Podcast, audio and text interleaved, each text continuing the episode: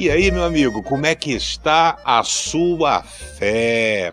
Algumas pessoas confundem fé com otimismo, fé com pensamento positivo, fé é uma energia, fé é uma luz, fé é um sentimento entre o homem e Deus. Fé vai nos levar a acreditar sem necessidade de provas. Hebreus capítulo 11, verso 1 diz: "A fé é a certeza de que vamos receber as coisas que esperamos e a prova de que existem coisas que não podemos ver."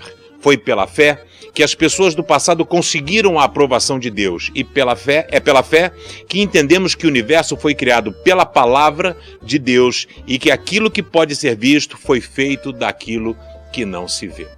Perca tudo, mas não perca a fé.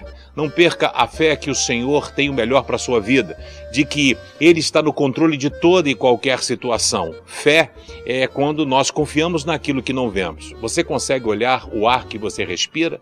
Você consegue perceber e ver o oxigênio andando? Não consegue. Isso é fé. Creia que o Senhor está no controle da sua vida e que o dia de hoje vai ser um dia que você vai viver e caminhar pela fé.